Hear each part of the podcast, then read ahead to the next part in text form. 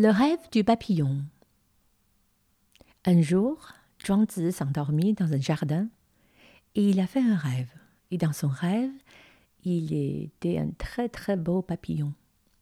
Ce papillon volait vers l'est et il volait vers l'ouest. Et finalement, le papillon, quand il est fatigué, il s'endormit. Il a fait à son tour un rêve. Il rêva qu'il était Zhuangzi. Et c'est à cet instant précis que Zhuangzi se réveillait tout d'un coup. Il ne savait plus que si c'était le véritable Zhuangzi ou bien le Zhuangzi du rêve de papillon. Il ne savait pas non plus si c'était lui qui avait rêvé du papillon ou c'est le papillon qui avait rêvé de lui.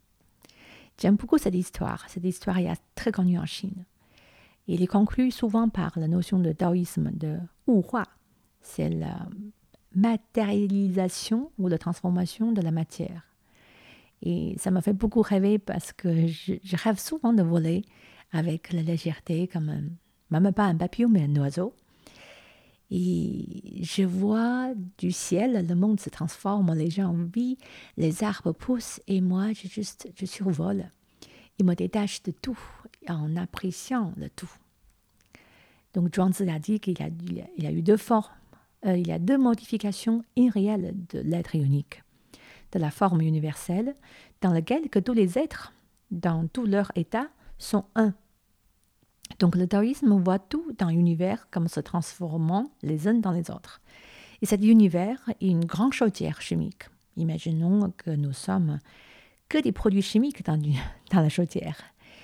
Et qu'est-ce que sont ces produits chimiques, nous, aujourd'hui Donc c'est le pain, c'est la salade, c'est le radis, le steak, le bombe de terre et l'épinard, les choux qui reviennent des cellules de notre corps.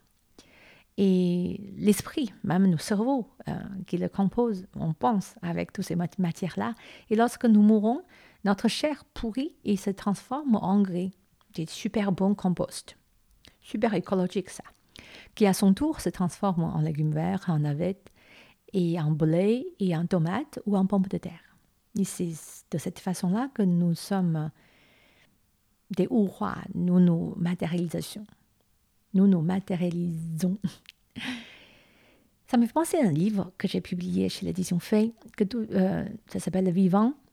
En anglais, c'est This Phenomenal Life, que tous les aliments qui constituent la vie sur Terre proviennent de l'espace et par euh, le fait scientifique. Hein, nous sommes littéralement faits d'étoiles et les, atomes qui nous composent sont aussi vieux que l'univers lui-même.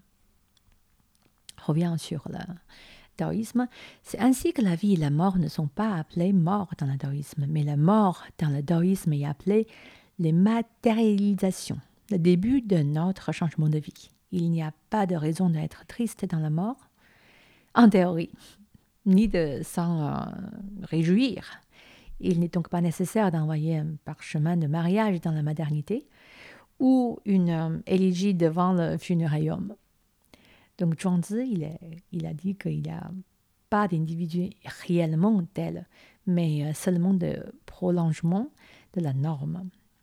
Donc, c'est juste un sommeil et un rêve, et peut-être un rêve du papillon.